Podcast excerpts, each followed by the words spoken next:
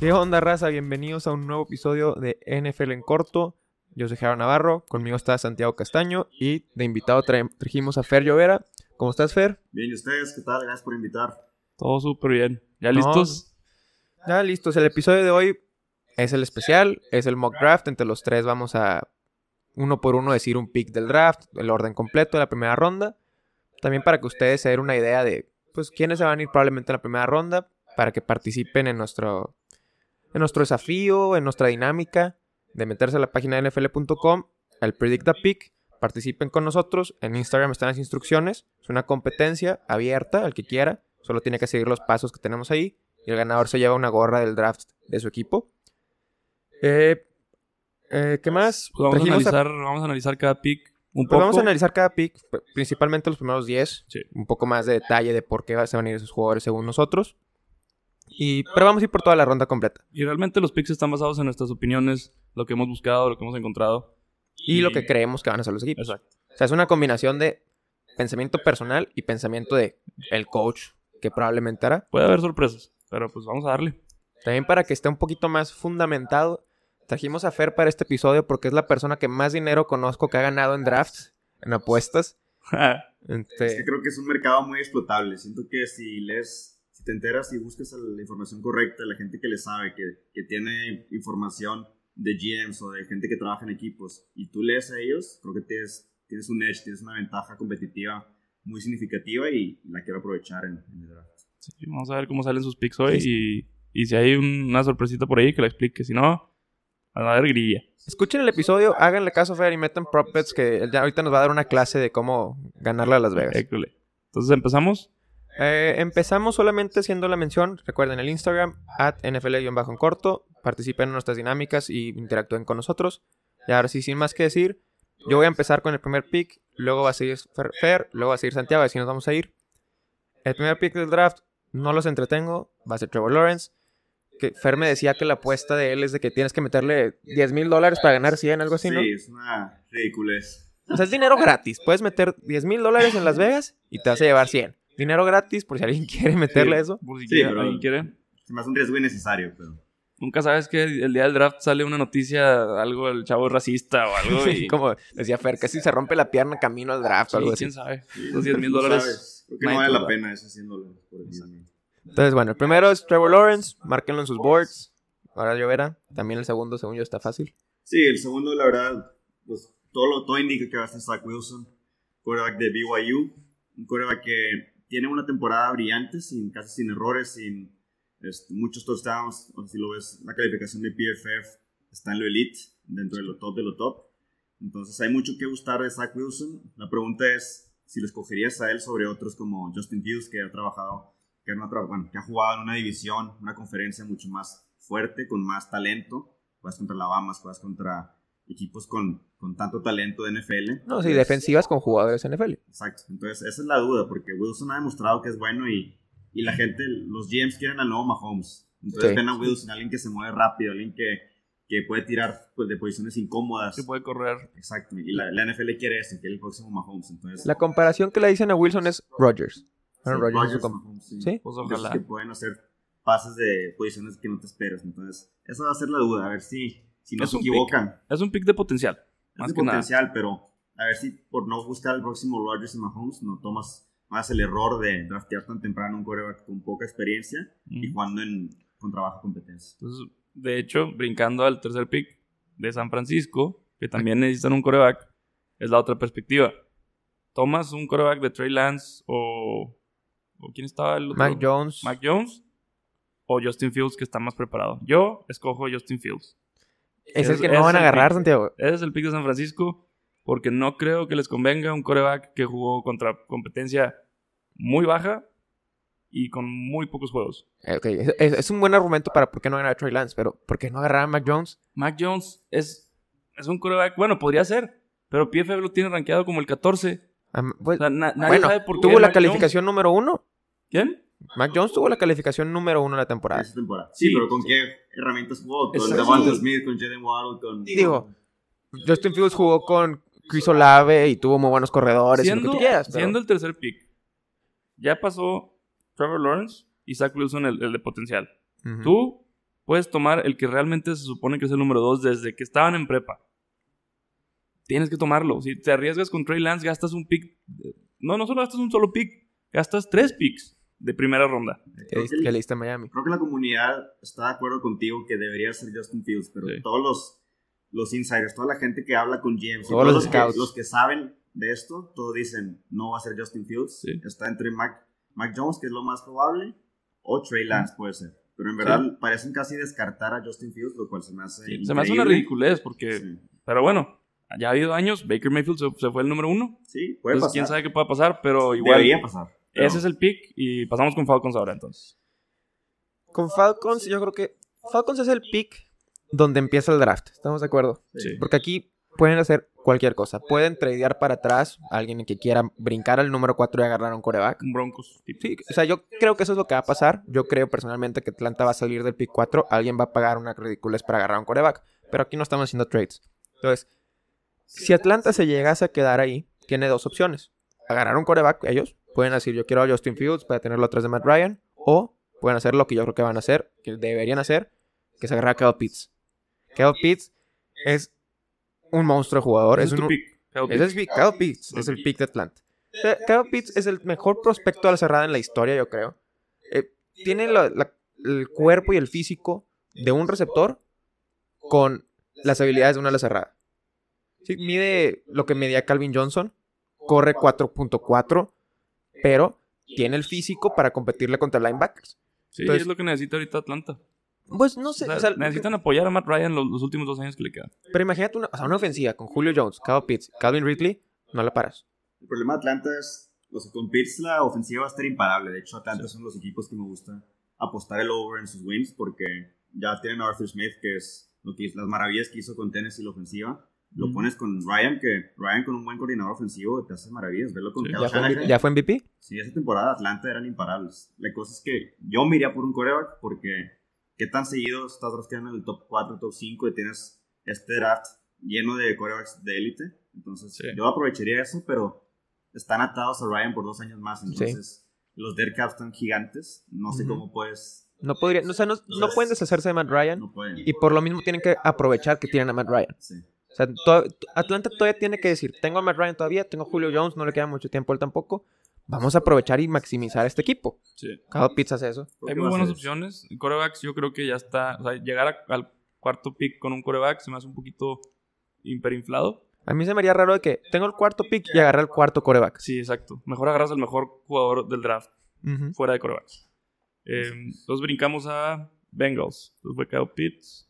Siguen los Sí. Bengals. Aquí la discusión parece ser entre dos jugadores, Penny Sewell y Jamar Chase. La cosa es que existe esta conexión de Chase y Joe Burrow. Burrow desde LSU, que tienen Exacto. esa conexión increíble. Pues la temporada que tuvo Chase, esta última temporada fue un opt-out por el COVID, no quiso jugar y no necesitaba jugar, porque No. esa temporada 2019 tuvo más de casi 20 touchdowns, las yardas que hizo contra los corners que jugó. Trevon Diggs, el corner de Alabama que se fue a Dallas, este, AJ Terrell que se fue a Falcons, o sea, dominó a toda la competencia que, con la que, contra la que jugó. Y Chase, o sea, ve sus números de Pro Day, o sea, mide eh, 6 foot 3 inches, 200 pounds, corrió 4.34 en el No. 40, un vertical de 41 pulgadas. Eh, Y eso que su fuerte no es pases largos de te voy a quemar por velocidad. O sea, no es su fuerte y de todas maneras es un No, monstruo eso. sus percentiles, o sea, cómo quedó contra los demás de su posición. En el 40 yard dash, 95 eh, el porcentil. El, el vertical jump, 95. El broad jump, 95. Short shuttle, 94. Es un super atleta. O sea, es- un atleta es con un la super- producción que necesitas de colegial contra la mejor competencia, ¿no? Es un superatleta que es buenísimo corriendo rutas. sí.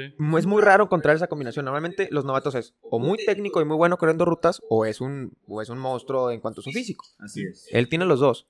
Aún así, Bengals necesita línea ofensiva urgentemente, entonces creo que lo más prudente sería Sewell, pero todo lo que he leído indica que Chase. se inclinan un poco más hacia Chase. Pues Creo que Chase es el, es el pick como que va a emocionar más a la gente. Pero a ver, dos puntos. Uno, ¿ya vieron la foto de Joe Burrow cuando presentaron los nuevos uniformes de Bengals? La cicatriz que tiene en la rodilla. Tiene una cicatriz de 10 centímetros. Me, me vale más si tienes a llamar Chase o si tienes a Terrell Owens a sus 50 años de receptor. Si no tienen línea ofensiva, van a tener la misma producción. sí. Entonces, yo concuerdo con Fer que probablemente va a ser llamar Chase el pick, Pero yo me iría por, ¿De acuerdo? por Penny. Yo estoy igual. Sí. Pero bueno, marquemos a llamar Chase en el 5. Y ese es el peor caso que podría pasarle a Miami en número 6. Ya no está Pitts y ya no está ya Chase. no está Pitts, ya no está Chase. Entonces, ¿qué nos queda? Nos queda Smith, receptor de Alabama, Penay el tackle de Oregón. El pick sería Penay Sewell. Pues sí. Definitivamente No es un mal pick. no es un muy buen pick si vas a estrategizar el resto del draft en base a que ya tienes una línea ofensiva completa. No es lo que se quiere por parte de los fans, pero Penay es un muy buen pick.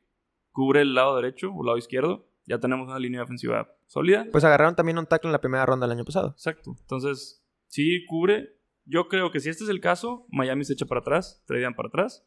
Pero si Sí. está esta situación, es Penay Sewell. Lo cual hace difícil de creer. O sea, ¿por qué Miami hizo ese, ese trade-up de 12 a 6 con Filadelfia? Estaban seguros que les iba a llegar, yo creo, Pitts o Chase y Ujú. parece que no. Entonces, creo, que ese trade no lo haces. Tienes que esperar al draft para ver si llega ese jugador y ya Exacto. tienes el, el trade listo. Pero no entiendo por qué lo hicieron. Dieron un first round pick a Filadelfia. Sí, sí, a ver, ahí vamos a tener que juzgar las Más decisiones, porque pero en el 12 probablemente te llega. A lo mejor te llega Rashawn Slater. O si peor de los casos, agarras a ver a, Vera Tucker. Entonces. Pero bueno, Sí. está bien. Pero O sea, Sewell es un gran prospecto. sí, Sewell, no te equivocas agarrando Sewell. sí, no, no vas a estar triste. Entonces, vamos a brincar a Lions. Lions.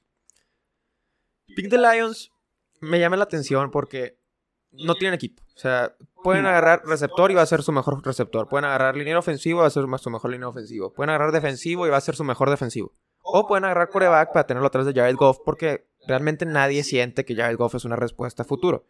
¿Estamos de acuerdo en eso? Sí. Pero bueno, considerando que llegó Goff, tienes que darle una oportunidad a Goff de ver si funciona. O sea, no le puedes dejar un carro desarmado y decir a ver si, a ver si llegas de aquí a Estados Unidos manejándolo. Pues no, el carro ya no, no tiene ni llantas. Sí. Entonces, perdieron a Marvin Jones en agencia libre, perdieron a Kenny Golladay en agencia libre y nomás se trajeron a Tyrell Williams. No puedes jugar así. Entonces, yo en el pick 7, siendo Detroit, que probablemente recibiría llamadas de equipos como Patriotas para subir a agarrar un coreback, pero lo tengo aquí, agarro a Jalen Waddle. Sólido pick. De hecho, ha habido muchos rumores que hay equipos afuera del top 10 que quieren entrar al top 10 para ir por, por Por Jalen. Waddle. O sea, Es que y- da miedo su, manera de correr y la manera de cachar es, es Y se me hace- explosivo. Se me hace un buen, un, un buen encaje al sistema donde ya tienes a TJ Hawkinson, que te domina el centro del campo y las rutas más cortas, y explota Jalen Waddle de afuera la verticalidad. Aquí tienes que. Debes tomar la decisión entre Davonta Smith y Jalen Waddle, pero como ya lo dejé claro el episodio pasado, yo prefiero Waddle. Lo puse en Instagram, de hecho, una, este, una encuesta de ustedes a quién prefieren, de Davonta Smith y Jalen Waddle. Estuvo muy dividido, fue nomás 52% a favor de Davonta Smith. Entonces la opinión está dividida. Yo, en el 7 a Detroit, Jalen Waddle. Muy bien. Pasamos a Panteras. Yo creo que en- entre el 7 y el 8 y hasta el 6 en Miami, creo que puede haber varios trades. Equipos de afuera que quieran entrar ahí por un coreback. Entonces creo que estos tres equipos van a estar buscando irse para abajo. Pero si se queda aquí Panteras, yo creo que van a buscar un corner o un liniero ofensivo. Y yo me voy con Rashawn Slater. De acuerdo. Adiós al tackle. Creo que Slater, bajo muchos analistas que saben y que hablan con equipos, dicen que se puede ir, a- o sea, todavía antes que Penny Sewell. Es de gustos y que muchos equipos en verdad están divididos. O sea, Sí. muchos tienen a, a Slater primero, otros a Sewell, pero está muy dividido. Son Entonces, jugadores muy diferentes. Panay Sewell es muy grande. Rashawn Slater es más un tipo guard. Es más técnico. Zach, o sea, Zach es- Martin. Sí. Lo O sea- comparan con Zach Martin, que puede ser un All-Pro en guard, pero también puede jugar tackle. O sea, como, yo lo veo como la lucha libre. Eh, Penny Sewell es el, es el rudo y Rashawn Slater es el técnico. Sí. Sí. Sí, y, y lo de Sewell, aparte, lo que les gusta a muchos es el potencial. Que Ujú. tiene 19, 20 años y dominó a esa, esa edad. Pero Slater muchos lo ven un poco más sólido, más maduro. Han, han Sí. hecho cosas de, de madurez de, Sla- de Sewell, por eso igual y unos se lo prefieren este, después de Slater. Va a estar interesante. Y para Detroit, digo, para Carolina es un buen pick. O sea, llega Sam Darnold, ya tienes armas, tienes a Robbie Anderson, tienes a Christian McCaffrey, DJ Moore. Dale una línea ofensiva sólida y ahora sí, sin excusas, ¿cuál es tu verdadero talento, Sam Darnold? Ya no tienes, ya tienes línea ofensiva y tienes equipo. Entonces me hace un buen pick. Así es. Aquí pasamos a Broncos. Pues ya se fueron las mejores opciones en tackle. Los corebacks, pues ya no hay muchos. Que yo Sigue Trey Lance disponible. Sigue Trey Lance, pero yo no soy muy fan. Y Pero ¿no crees es- que Denver necesita un corredor? yo creo que sí, ponerlo atrás de Drew Lock con un par de años. Es, bueno, o un año, no sé. Mi opinión ahí es que Trey Lance, el, un- el- el- Trey Lance no se puede ir a un equipo donde lo van a apresurar y lo van a poner a jugar temprano. Exacto. Si se va a Denver, Drew Lock va a pestar los primeros seis juegos y ya lo van a meter porque no les va a quedar de otra, la afición se los va a pedir. Entonces, oja- yo pre- ojalá no se vaya a Denver, pero danos tu pick. Yo creo que me iría con el mejor jugador ahí a- available y es Patrick Surtain, corner. Patrick Surtain, está bien. sí. Porque si agarras un coreback, te estás arriesgando. Tienes a Drew Lock, que yo creo que es el mismo riesgo. O sea, no, Sí. no vas a mejorar. Un Mac Jones no te sirve. Y si ya tienes a Drew Lock, pues ¿para qué? Este, y es Patrick Surtain o JC Horn. Pero Patrick Surtain se me hace. Alabama produce corners. Sí, buenos, Alabama produce sólidos. Entonces, mejor. Claro que el mejor de los casos para Broncos es tradear hacia arriba a conseguir un coreback. Pero como aquí no hay, no hay trades, vamos a agarrar Patrick Surtain, pick seguro, pick 9. Y necesitan corners. acabó. O sea, te voy a decir ahorita los corners que están, que están en, en Denver. Ojemudia, Hairston, Bowsby y Motley. ¿Conocen esos tipos? No, pero también. Perdieron a Chris Ronald Harris. Darby, ¿no? Firmaron a Ronald Darby. en Bueno, Firmaron a. Ronald Darby, pero realmente el equipo que tenía... No tenían corners el año pasado y se fue Chris Harris. Entonces, pues ahora No. sí como que... Patrick Surtain te va- o sea, mínimo tapas un hueco sólido. O sea, tienes el noveno pick, pues hay que cumplir y hay que asegurar ese pick. Sí, Y Patrick sí, es Surtain eso, seguro. Y se lo estarías robando a Dallas en el pick 10. Sí. Sí, porque ese es el más. A Dallas dicen que es corner, o Sí. o Horn. Entonces. se lo Entonces-. Yo, bueno, ahora yo soy Dallas. Ya no está Patrick Surtain. Hay quienes dicen que Jerry Jones ama a Kyle Pitts, pero no les va a llegar. Entonces, pues, siendo Dallas, no me queda de otra más que agarrar a JC Horn. JC Horn es muy buen corner. Ha subido muchísimo desde que terminó la temporada. Él se veía como el tercer cornerback, pero tuvo un fantástico Pro Day. Increíblemente, increíblemente sus números de velocidad, que por sí se esperaban que fueran buenos, sorprendieron a los scouts de que son todavía mejor de lo que se esperaba. Tuvo una temporada muy buena contra muy buenos receptores durante el, el 2020. Entonces es un buen pick, es un jugador que tiene mucho potencial, va a crecer más dentro de la NFL. Y para Dallas es urgentemente tener un corner para complementar a Trevor Diggs. Y eh, perdieron a Chidovia Wusie, que se fue a Bengals. Muy bien, sólido pick. Así es, me gusta. Creo que JC Horn tiene mucho potencial. Sí, yo lo quiero para mis hijos. Ojalá llegue. Y- Este. Sigue Giants, ¿verdad? Sigue Giants en el pick 11. Este, he leído diferentes cosas, que Giants quiere todavía otra- otras, más armas para Daniel Jones, entonces sería Devonta Smith, pero también he leído que igual y a Gettleman le encantan esos linieros defensivos, los la gente grande, o hasta ofensivos, si llega Slater o esos puede ser, pero Sí. en este Sí, caso yo creo que si está. llega Slater o Penny Sewell, agarran eso, Creo que sí.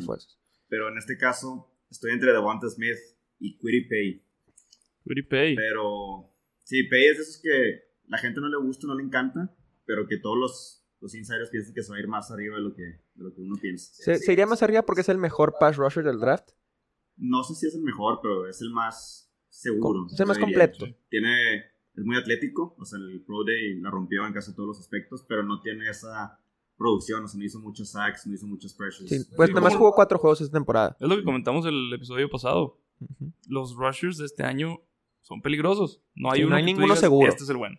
Entonces, Pero bueno, ¿cuál pick. es el pick? Yo buen pick. me voy con Quiddy Pay. Creo que Pay. Smith va a tener un slide un poco más, un poco inesperado. Gente piensa que se ve muy temprano. Yo creo que va a pasar los 11 picks, pero si se va, yo creo que será con Giants. Pero está muy cerrado. Muy bien. Entonces está cayendo Devonta Smith.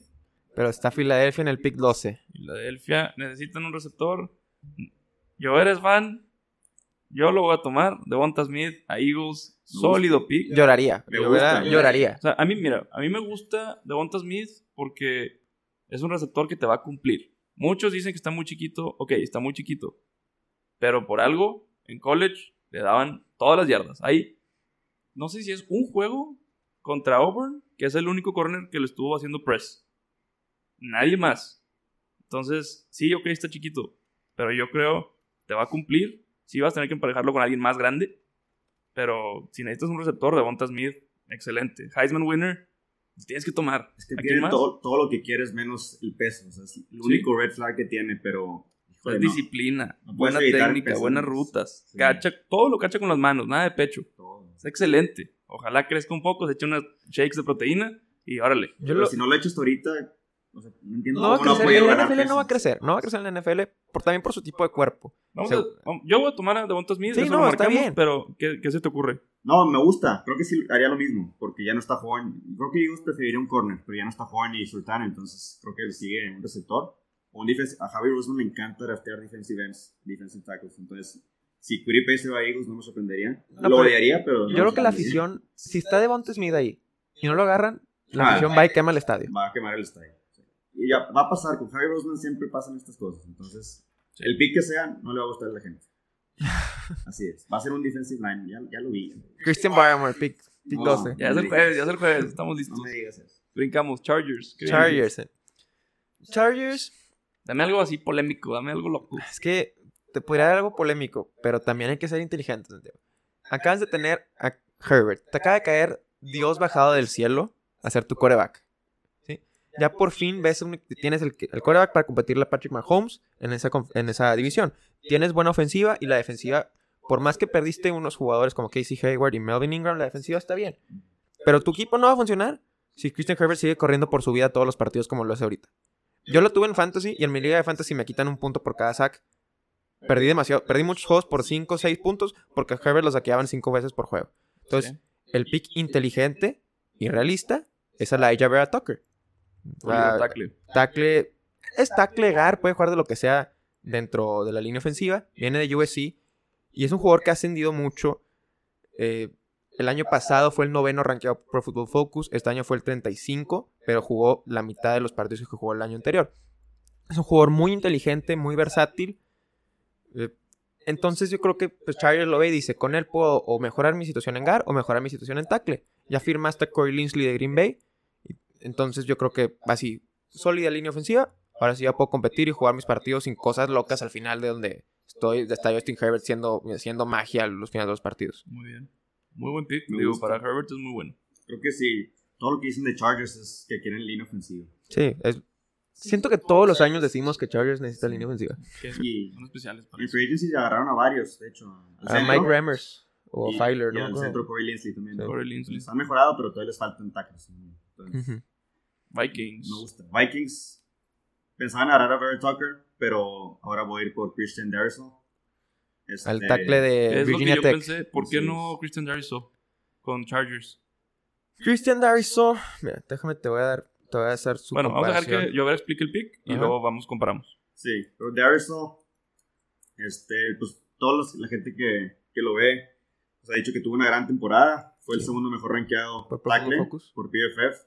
Este, súper sólido. O sea, gente que quiere un tackle, pues ahí lo tienes. Parece que no te equivocas. Es bastante bueno. Jugó contra buena competencia. Este, entonces, parece que ese es el pick sólido, que igual y no es flashy ni nada, pero para Vikings que necesita línea ofensiva, tiene que proteger a Kirk Cousins, que no es muy móvil. Creo que funciona Es que este top 15 tiene muy buenos tackles. Los tackles se van Sí. pronto en el draft. Sí, Entonces, porque son una posición premium, el Sí. tackle izquierdo. y son es- estos primeros cuatro tackles son muy sólidos. Ujú. Pero yo creo que sí va a haber fans que no van a estar muy contentos de que ese equipo escoja un tackle. Yo me pasó el año pasado, no es así lo más emocionante, pero a la hora que ves el partido y te das cuenta que fue un muy buen pick, dices, aprecias. gracias. O sea, sí cambia. La razón por la que yo iría por ver a Tucker antes que Christian Darrisaw viene más que nada por el sistema de juego en el que está cada quien. Virginia Tech es una ofensiva muy limitada en cuanto a su juego aéreo, porque nunca tiene un coreback que voy a sentar de que en el pocket 5 segundos para lanzar pases largos. Es una ofensiva que se basa en la corrida. Lo vemos por Khalil, Herbert, es un corredor que lo tenemos rankeado nosotros como el quinto mejor corredor del draft. Entonces Darrisaw entraría a un sistema ofensivo el, de profesional que no es lo que vio en colegial. Mientras que Vera Tucker sí jugó una ofensiva profesional. Esa es la razón por la que yo me iría primero por Vera Tucker, pero Christian Darrisaw tiene mucho potencial y está todavía muy verde, muy joven. Se van a ir muy pegados ellos dos. Sí. Sí. Y, y después de ellos dos, se empieza a desemparejar un poco, pero sí quedan varios tackles buenos. O sea, no me sorprende que se sigan yendo tackles en el primer round. Todavía quedan muy buenos jugadores. Brincamos a Patriotas. Patriotas. O sea, lo voy a marcar aquí Christian don't like. Eh, este, Santiago, el pick es facilísimo, Eh, no tú la te puedes regar. Tú no te preocupes. Ahorita me echas grilla. Si yo soy Patriotas, Arruínalos. teniendo, Arruínalos. teniendo a Cam Newton como coreback, me voy a llevar a Mac Jones. No. Me voy a llevar a Mac Jones. Ok, o sea, sí, pero no. Me voy a llevar a Mac Jones porque por los próximos años Miami va a ser muy feliz si pasa eso. No, no es cierto. Sí, Mac Jones se me hace un coreback que le queda a Belichick. Ok. Simplemente. Está bien, o tienes- sea- ahora, sí quedan otras opciones. Permítame que te explica. Que te explico. Wide receivers. Sí necesitan receptores. Necesitan corners. Necesitan linebackers. O sea, necesitan varias cosas. Ujú. Pero si tienes un Mac Jones que se puede haber ido en el 3, hay que tomarlo. Porque necesitas Sí, volver a construir el equipo. Ahora, ahorita, ¿tú qué opinas? Si vas por coreback. Tiene, si está Mac Jones disponible y no hay ningún otro coreback disponible, agarras a Mac, Mac No Jones. me digas que prefieres a Trey Lance. Pero en este caso yo prefiero a Trey Lance. No. Por dos razones. Razón número uno, no necesitas que sea titular inmediatamente. Tienes por lo menos un año con Cam Newton donde Lance puede estar detrás, detrás de Cam, aprender, ser paciente con él, desarrollarlo. Aprender de Cam Newton. No, no de Cam Newton, de Belichick, de George McDaniels. Y apa- eso lo debieron haber hecho ya con tiempo. Cuando No. Tom Brady estaba ahí para Pues sí, enseñarle a un no Trey lo- Lance pero que no, está... no lo hicieron. Y aparte, llevas ya dos años, esta es tu segunda, tu segunda postemporada, si lo quieres ver así, donde están cambiando la filosofía y el esquema de juego a una ofensiva más de un coreback que se mueve, un coreback que corre. Están cambiando el sistema de juego, los jugadores que han traído pensando en eso. Entonces, no pueden hacer una transformación de coreback de pocket como Tom Brady a un coreback que corre como Cam Newton para regresar a otro coreback de pocket como Mac Jones. Entonces, ¿tú crees que Mac Jones, que es un quarterback que jugó en Alabama, una temporada, Sí. pero en Alabama. No es mejor pick que un Trey Lance que jugó en North Dakota, North Dakota State. un año o menos con una ofensiva limitada atrás de un Cam Newton. Pues mira, O sea, aquí Bill Belichick no tiene el tiempo para desperdiciar en un quarterback de primera ronda en el pick 15 y que el riesgo sea malo. O sea, que, que no te salga el pick, creo que les va a salir mal. Si, si Cam Newton se va, si lo corren para poner un que Pero es, un año, es un año para desarrollarlo. Un año no es suficiente para Trey Lance. Pues mira, Mac te- Jones, yo te que digo, te cubre el, si nada más está Mac Jones, por ejemplo, si hubiéramos mandado a Trey Lance a, no sé, a Denver, pues y nada más que Mac Jones, yo contentísimo agarro a Mac Jones. Pero yo prefiero tener ese potencial esperando que tener a Mac Jones que puede jugar desde el día uno sentado en la banca atrás de Cam Newton en una ofensiva diseñada para Cam Newton. Yo estoy con Jerry. De hecho, yo creo que los quarterbacks van a ir mucho más temprano aquí. O sea, aquí, Aquí, aquí, yo creo sigue que en el top disponible, 10 van a ir todos. o sea, aquí sigue disponible Trey Lance nada más porque no hacemos trades. Sí. Claro. Si yo fuera Denver, yo agarraría a Trey Lance. Y luego, si Mac Jones no lo agarra a San Francisco, creo que sí puede bajar bastante hasta el, fuera del top 10. Creo que ahí ya es- igual y Chicago hace un trade up, pues no sé. Ujú. Sí. Patriots puede ser, pero yo también creo que me iría por el potencial de Lance.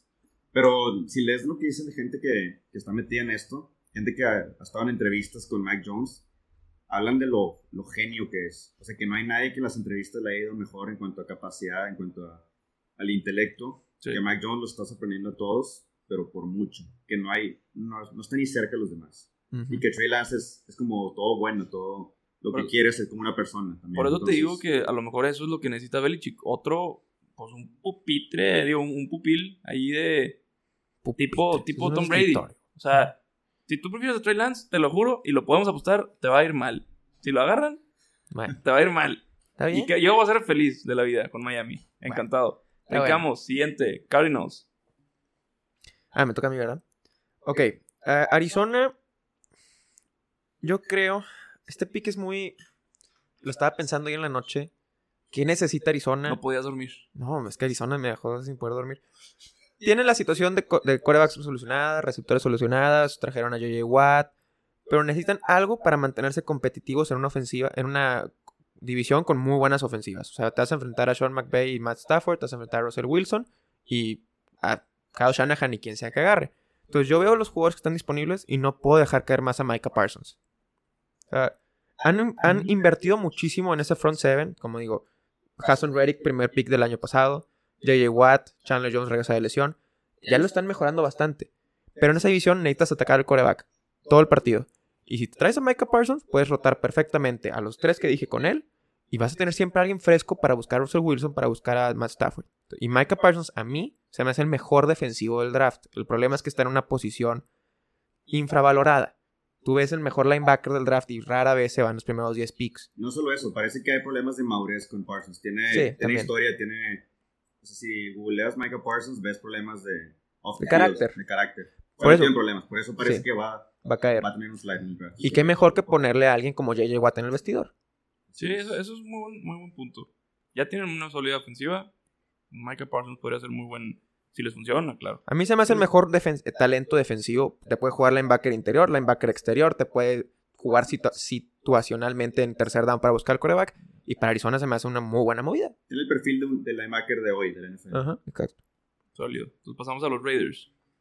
Los Raiders, pues lo que más necesitan, es línea ofensiva. Raiders dejó ir a varios Sí. tackles buenos que tenían Trent ahorita. Brown, este es. el, este, el centro Rodney Hudson, Sí, lo están regalando como si tuvieran de sobra, no entiendo por qué. Gabe Jackson también. Sí, se están reestructurando por completo la línea ofensiva. Entonces, creo que ahí necesitan bastante. Entonces, pues el que seguirías, yo creo que sería Tevin Jenkins, pero no creo que vayan a irse por ahí. Yo creo que ya, al no llegar No. Darius y Vera Tucker, se van a Sí. esperar a la segunda ronda.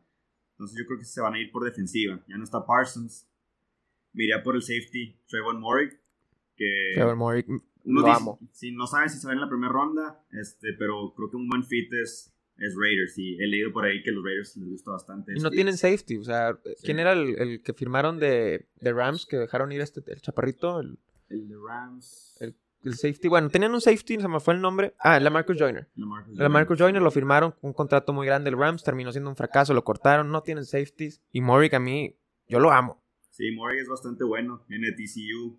Este, es considerado por todos los analistas como el mejor safety de, esta, Ujú. de este draft. Entonces creo que es una buena selección para los Raiders. Pero vamos a ver. Sí, los Raiders podrían ir por mucho- cualquier cosa en defensiva. Sí. Realmente por cualquier cosa. Y Murray puede ser linebacker o Greg puede ser linebacker con Karamoa. Me voy con Murray. O pueden ir incluso por un Jason Owe o algo. Algo de pass rush. Pero bueno, no, Murray es muy buen pick. Muy bien. Para el Santiago. Entonces pasamos a los Dolphins otra vez, pick 18. Aquí hay dos opciones. Es linebacker o corredor.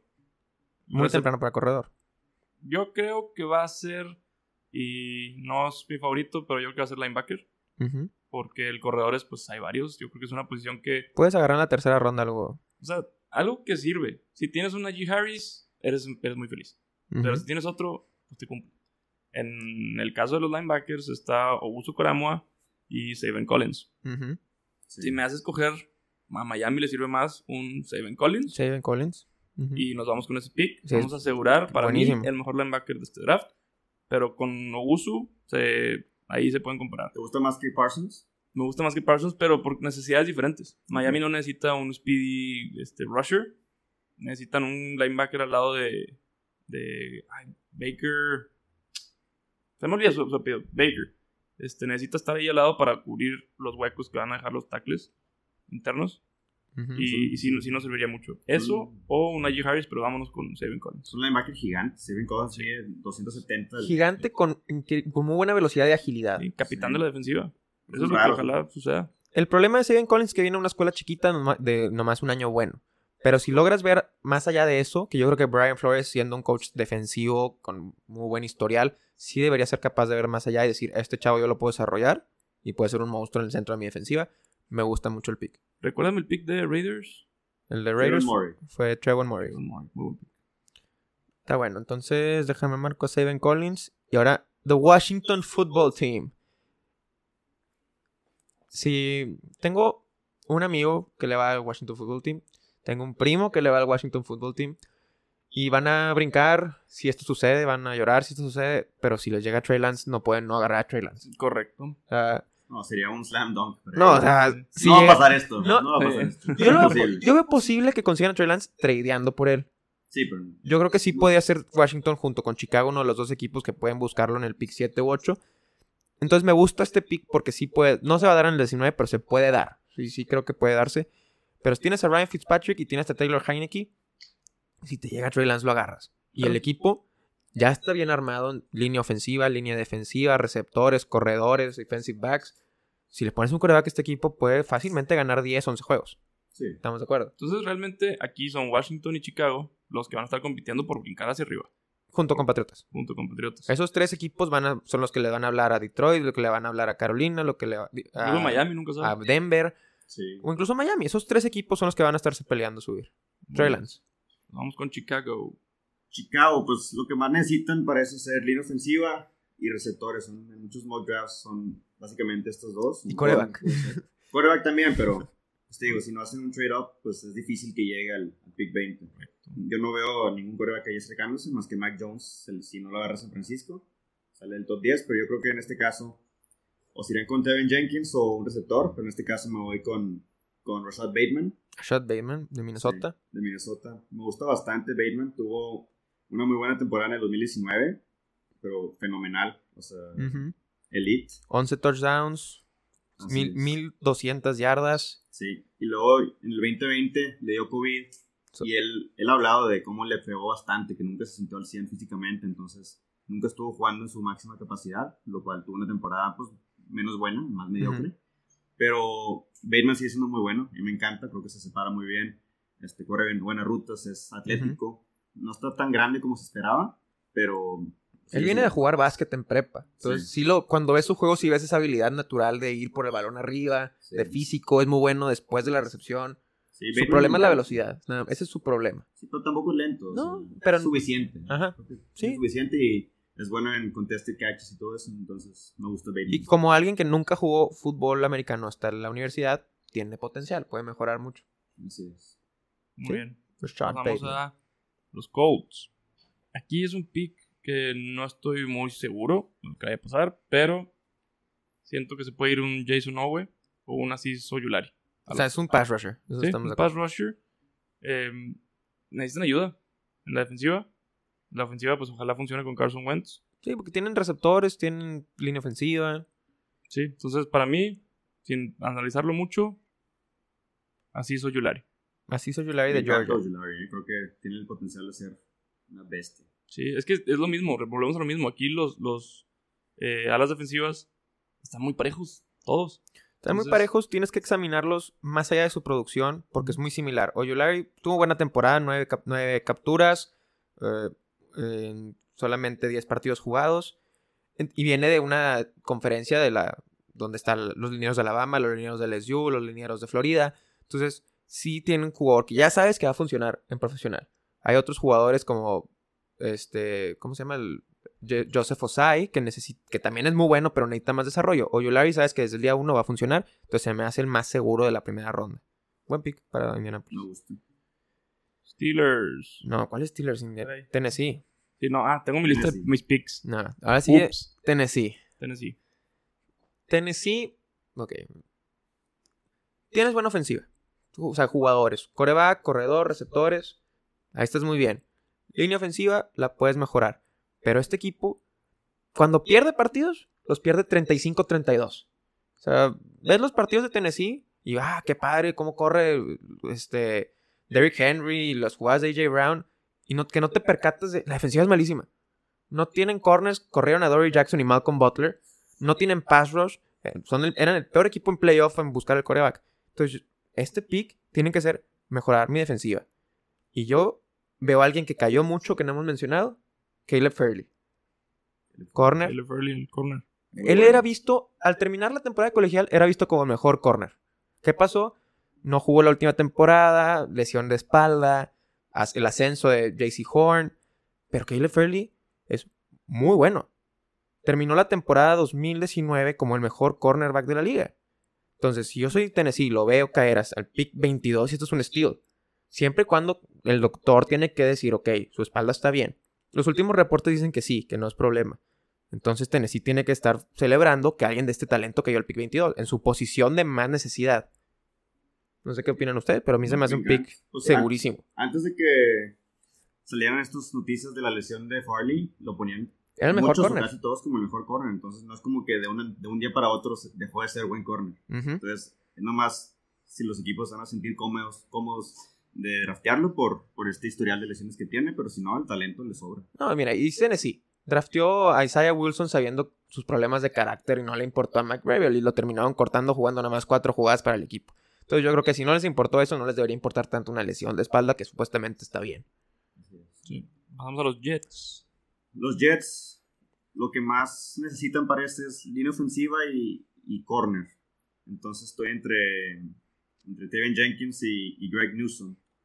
Ujú. Pero, ay, no sé, no me decido. Se me hace que me voy por Greg Newsom. Greg Newsom, corner de Northwestern. Así es. Me gusta Greg Newsom y parece que a muchos equipos también. Ha habido mucho, mucho buzz de este tipo que, que se va a ir temprano en la primera ronda, los primeros 20, 25 picks. Y creo que es buen fit para la defensiva de los Jets. Me gusta. Sólido. Sí, Él para- juega- Para dejar con Zach Wilson. Aquí me voy a meter un poquito más técnico. Northwestern es una defensiva que saben, juegan contra equipos muy buenos en la Big Ten, pero ellos saben que debido a sus requisitos académicos en la universidad, normalmente es un equipo más limitado en capacidad natural de jugadores. Por ejemplo, Rashawn Slater, que hablamos de él, él llegó a Northwestern a estudiar y le dijeron, no, estás muy grande, métete a jugar fútbol americano. Y demostró ser muy bueno. Entonces, su esquema defensivo es muy básico. Juegan una defensiva de zona primordialmente. Porque, repito, sus jugadores van ahí a mejorar, a estudiar, a crecer. Y la defensiva de Robert Sale es muy agresiva. Mucho juego de cobertura personal.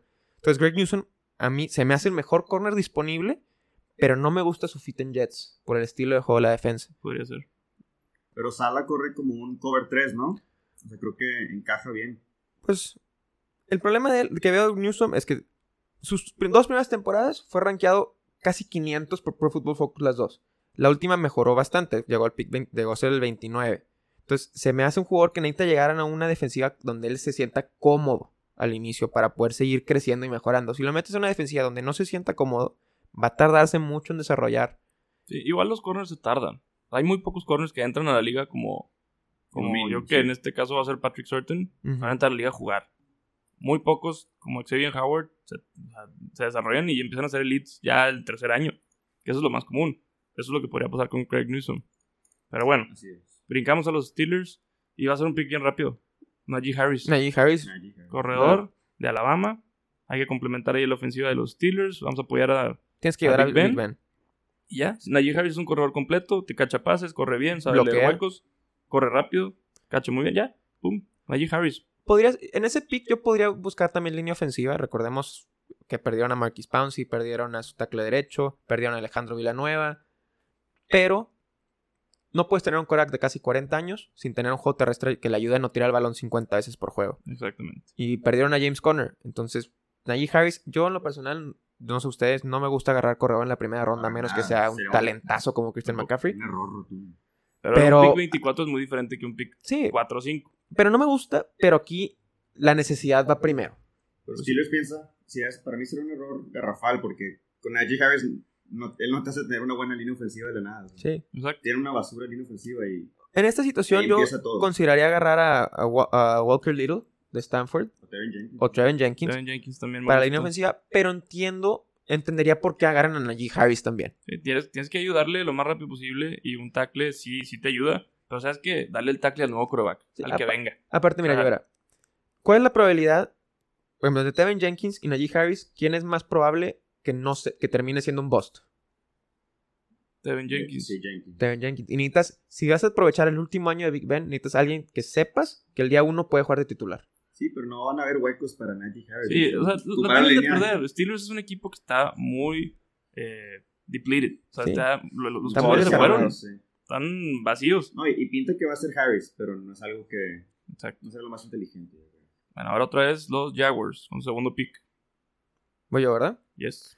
Jaguars, igual que mencionamos con, con equipo como los Jets, etcétera, el que agarren va a ser titular, el que agarren va a jugar, porque el equipo no tiene, o sea, le falta talento en todos lados.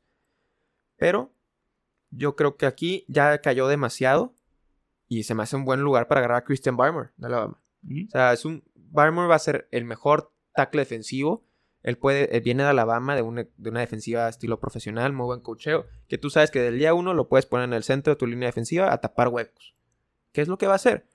El problema de Barmore es que, pues su posición no está muy, no está muy bien vista en la NFL. El tipo gordito que tapa el hueco de corrida ya no se usa tanto. Por eso no se, no se, no gastarían un pick top 15 en él. Pero fue el número 14 Pro Football Focus hace dos años, el número 10 este año. Y realmente tiene juegos muy buenos y unos juegos donde se le cuestiona su, su esfuerzo. Pero pick 25 a una defensiva que no tiene jugadores como Jacksonville, como Perla le cae Christian Barmer. Me gusta. Muy bien. De hecho, para este pick de, de Cleveland que sigue, los Browns en 26, estaba pensando en, en Barmore. Pero todo pinta que Cleveland va por defensiva. Necesitan Mucho, Ya sea un linebacker o, o defensive end. Entonces, estoy viendo a Jalen Phillips, estoy viendo que Jalen Phillips, de hecho, tiene el talento de un jugador top 10. Un puro talento. pero él tiene, él tiene, problemas de, de salud, de lesiones. Ha tenido varias concussions. Se retiró un rato. Se tuvo que retirar por, por, por las conmociones. O sea, es, es, un riesgo que tomarías con Jalen Phillips, pero... Entonces, entre Phillips y Obusu Karamoa, el linebacker, estoy entre esos dos, pero me voy con Phillips porque el potencial se me hace demasiado. Creo que es un gran jugador que tiene toda la producción que buscas. Lo han comparado con, en cuanto a estilo y cómo, cómo juega con, con los hermanos Bosa. Ujú. Entonces, pues es una comparación así y ves su talento y ves cómo ha jugado. Te preocupan las conmociones, pero todo lo demás creo que es lo ideal. Sí, sí me preocupa que, que se haya incluso retirado. Que después dijo, no, extraño mucho el juego, no me, me voy a arriesgar, voy a seguir jugando. Pero yo creo que Cleveland necesita más un, un, digo, un linebacker. Puede ser. Pero, ¿Qué más importante? ¿Un linebacker? o Pero- un? Pero Ya ya, lo, tiene- ya o lo sea, hemos platicado. Vienes de firmar a Jadavon Clowney. Sí, pero Tienes a es Miles. Garrett. Pero te digo, ya lo hemos platicado. Los Browns no usan linebackers, juegan dime. Y sus linebackers no necesitan ser super. No creo que les convenga gastar un primer round en un linebacker. No, pero sí lo veo muy viable, te digo. O sea, estoy indeciso entre esos dos, pero creo que si alguien como Phillips cae al 26, pueden, pueden. O sea, Pero sí, sí. o, o Usu Koramoa, ¿te parece buen pick? A mí, sí me, ¿Por a mí me gustaría un Busu Karamoa porque él puede hacer, es un jack of all trades. De Sí. hecho, su, su mayor debilidad se ve como que no sabemos cuál es su posición. Si es linebacker en el centro, si es safety, si es linebacker externo. Pues Entonces, para mí me gusta para Cleveland porque puede cumplir muchas funciones. Pero bueno, o sea, tampoco me quejo si agarran a Jalen Phillips. Muy bien, entonces pasamos a los Ravens. Aquí hay, hay una problemática, porque el best player available pues, es Usu Karamoa, pero, no lo necesitas. pero le surge Receptor. un receptor. Y yo me iría con un receptor que para mí es, puede llegar a ser elite, está grande, está fuerte, es un Terrence Marshall Jr. Terrence Marshall Jr. Eso, Mira, para mí es lo que necesitan, porque necesitan un, un- un receptor que llame la atención. Ahorita los receptores de, de Ravens, pues Marquis Brown y Sammy Watkins. están chiquitos, no, no. O sea, Sammy Watkins, pues bueno, digo, ya jugó varios años, no, no prueba que es muy especial. Terrence Marshall Jr. a- le da un boost a la ofensiva. Sí, parece que, o sea, Ravens necesita un receptor, ya sea en ese pico, en el 32, 31, que ahora era de Kansas y ahora es de Ravens. La cosa de Marshall es que parece que tiene historial, eh, tiene un historial preocupante con su rodilla. Sí. Entonces que está bajando con muchos equipos. Jugó siete juegos rodilla. esta temporada por lesión. Sí, entonces, Sí. que en este medical check-in del, del Combine y los Pro Days que le encontraron eso. Entonces, es lo único que lo bajaría. Pero es, Tiene en muy buena talento, producción. Sus últimas dos temporadas promedió 700 yardas y 11 touchdowns. sí. No, me- se me hace muy buen prospecto, me encanta. Sólido. Y puede jugar adentro y afuera. Es, es ese tipo de receptores donde tiene tal- el tamaño para jugar afuera y la agilidad para jugar adentro en el slot. A mí me está sorprendiendo que se esté cayendo Uso Koramoa. Siento que a lo mejor podría llevar- haberse llevado a Miami en lugar de Seven Collins, pero se tiene que ir en primera ronda, ¿no? Pues todavía quedan picks. Vamos a ver qué pasa. Eh, los Saints. Los Saints tienen una decisión que tomar. ¿Vas a competir y buscar entrar a playoff con James Winston y Taysom Hill en un año donde no tienes cap? ¿O vas a tomar un año de reconstrucción, de paciencia? Vamos a tomar un jugador que podemos desarrollar sabiendo que este año no va a competir. Y siguiente año ya con mejor situación de cap e incluso puedo buscar un coreback en ese libre. Me agarro un coreback, que digo, un, jugador que puedo desarrollar. Entonces, esa es la decisión que tienen que tomar. Yo veo que necesitan receptores y necesitan defensiva. Entonces yo aquí sí agarro a Jeremiah Wusu Koromoa, al linebacker de Notre Dame. Me gusta. Necesito, como digo, no creo que, que Sean Payton crea. O sea, él no dice ahorita, yo puedo competir y ganar el Super Bowl con James Winston y un equipo donde corté a mitad a mis jugadores buenos. Exacto. Date tiempo, date un año de paciencia con un jugador que necesita tiempo para desarrollar y encontrar una posición, pero que tiene todo el talento del mundo. Rápido, eh, agilidad, instintos en cobertura, taclea bien, pero la, su weakness es no sé qué posición es. Dale un año, entrénalo, encuéntrale su rol en tu defensiva y ahora sí, después de este año ya tienes un jugador sólido para competir cuando tu equipo ya esté en mejor situación. Me Exactamente. gusta. Muy bien, brincamos Green Bay. Green Bay. Pues todo indica que Facilísimo el pick. ¿verdad? entre receptor y, y línea ofensiva. Este, es lo que más se dice. Y ya ven cómo Aaron Rodgers se mejoró la temporada pasada con cómo no lo ayudaron y no le agarran receptores. Entonces yo creo que van a intentar compensar y, y mantenerlo feliz. Este, Dilo, dilo, dilo, dilo. En vez de Creed Humphrey, que es centro, yo creo que yo me iría por Elijah Moore, Claro, receptor. buenísimo. Este, creo que es, está muy underrated Elijah Moore. El problema es que es un... Slot. Solo juega en el slot. Ujú. Sí. No ha jugado afuera. No ha demostrado que puede ganar en press. Este, en press man. Entonces ese es el, el peligro. Pero creo que encaja con lo que busca Packers. Creo que se desmarca fácil. Lo pones Ujú. en el slot. Rodgers lo busca. Y ahora Sí, es fácil. Es muy buena pareja Puede desde ser. que estaba eh, Nelson Dorian. Y Davante. este, Randall Cobb. Ah, Randall Cobb. Nelson, sí. Puede ser el Randall Cobb. Randall Cobb de esta ofensiva. O sea, ya tienes a Davante Adams afuera con doble cobertura. Elijah Moore en Green Bay para mí, o Rondell Moore, cualquiera de los dos, la verdad, entran perfectamente en un esquema creativo de, de Matt LeFleur donde le va a dar opción de corridas, pases pantallas, jugadas diseñadas para él. O sea, viene a ser el tercer mejor re- receptor por Pro Football Focus esta temporada. 8 touchdowns, 1200 yardas, solamente jugando 8 partidos. O sea, tuvo un Pues, temporadón y, y sin tener un coreback realmente profesional en su, en su equipo. Sí. Entonces, este es un pick que realmente puede elevar la ofensiva de Green Bay y contentar ahora sí poner ya tranquilo a Aaron Rodgers que se quites, que ya no haga sus comentarios pasivo-agresivos de no, pues no sé qué, qué depara el futuro, la decisión de si me quedo o no no está en mis manos. Sí. Este es un pick donde calmas a Rodgers y mejoras tu ofensiva. Sí. 100%. Por eso toda la línea ofensiva. No de otra. Muy bien. Pasamos a los Bills. Los Bills, pues, es- tienen un equipo muy completo. Y no les va a gustar el pick, pero yo me iría Corredor. con el corredor ¿Y Travis quién? Etienne. ¿Por qué corredor? Travis Etienne o Javonte Williams. Pero me iría con Travis Etienne. Travis Etienne. ¿Necesitas dejar de usar a los corredorcitos que tienen ahorita? J.K. Dobbins, J.K. Dobbins es bueno. Dobbins no está en Bills. Dobbins está Ah, bien. pero, ah, perdón, aquí estábamos en Ravens, ¿no? Sí, perdón. No, no, no. tienes toda la razón. Entonces, Travis Etienne, complementas a Josh Allen. Sí, claro. Los receptores ya están sólidos. Lo único que necesitas es dar el brinquito, llegar al Super Bowl y ganarlo. Ajá. Ya estás ahí. Travis Sí. Etienne te va a dar esas jugadas que no tenías antes y los Sí. van a llevar al Super Bowl. Creo que Buffalo necesita un corredor urgente y me encanta y tienen por lo completo que es, pero creo que Bills es una organización muy inteligente Sí, sí lo es. y agarrar un corredor sería en contra de todo eso. Sí. Pero de que necesitan, necesitan y no me sorprendería para nada. Es O sea- que hay otros, pero ya hay que darle el brinquito. El corredor es lo último que metes a un equipo Necesitas fuerte. un corredor, porque en ese equipo, Josh Allen tuvo más touchdowns corriendo que los corredores combinados. Sí, sí. O sea, Devin Singletary tuvo casi 700 yardas, Zach Moss tuvo casi 500 yardas, solo 6 touchdowns entre los dos. Entonces, necesitas darle un arma que aparte es bueno cachando pases, es bueno corriendo, Es rapidísimo. es rapidísimo. O sea, sí, yo creo que ese pick es un slam dunk. Es que es, lo que. Ok, sí, no es bueno para el primer round, pero. No, ya pero es que Buffalo- nada más sí. métele una superestrella. Buffalo no, tiene ninguna necesidad afuera de corredor de digas de que no, es que en la primera ronda tienen que agarrar un corner. No, bien. Muy bien. Los Bills están listos para llegar al Super Bowl. Vamos con los Ravens. Ahora sí, los Ravens. Este pick lo adquirieron por tradear a Orlando Orlando Brown a Kansas City. Entonces, pues se me hace muy lógico que eh, tradeé un tackle ofensivo para este pick, pues agarra un tackle ofensivo en este pick. Eh, la ofensiva ya les, ya les agarramos un receptor, la defensiva es buena, tiene muy buenos jugadores por todos lados, corredores, Lamar Jackson. Entonces, reemplaza al que tradeaste por Tevin Jenkins de Oklahoma State. Sólido. O sea, yo creo que tienes a Ronnie Stanley regresando de lesión. Tienes línea interior suficientemente bien. Y Tevin Jenkins es un jugador que ha ascendido mucho últimamente en los, en los mock drafts de los expertos. Fue el tercer mejor tackle drafteado por Pro Football Focus. Y viene de una ofensiva que juega profesional y que aparte centrada corriendo el balón con Chava Howard. Chava Howard es un muy buen corredor de Oklahoma State. Entonces, tiene un, un background que el- familiar y similar a la ofensiva de, Los de Ravens. Se me hace perfecto la- Es el muy buen lugar. pick. Es un tackle agresivo, listo para una ofensiva de correr. Muy bien. Me gusta. Último pick, Jove.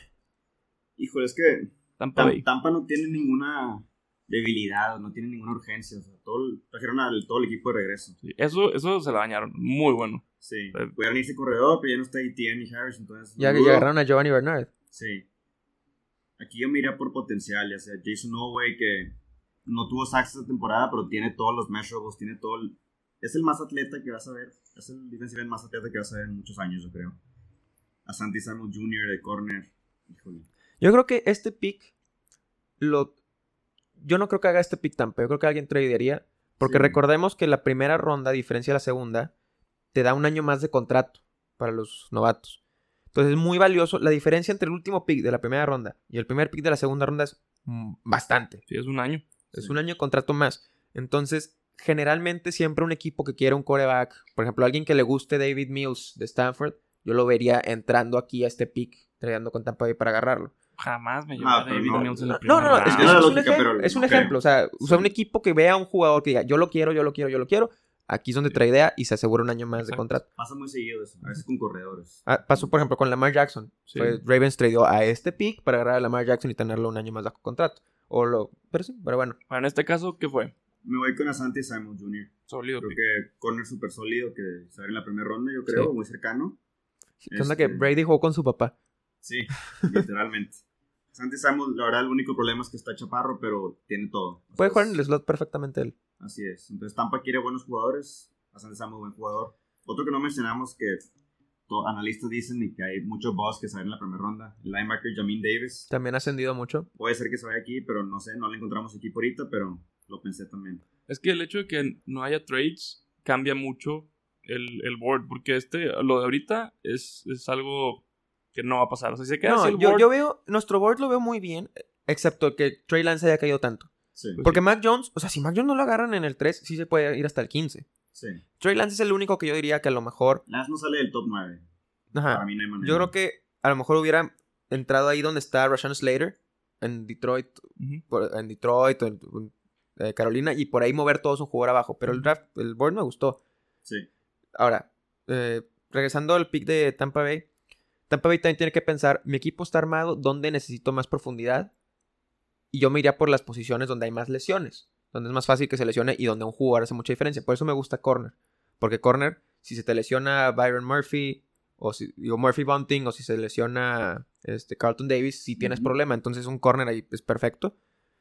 Y no sé si quieran mencionar rápidamente los mejores jugadores que no, que no, que no Pues sí, di cada quien uno. que no metimos, cada quien diga uno. Para mí el mejor que no, que no incluimos es Kadarius Tony de Sí. Florida, el receptor. Hay muchos receptores. Sí, receptor hay muchísimos, pero él particularmente viene de Florida.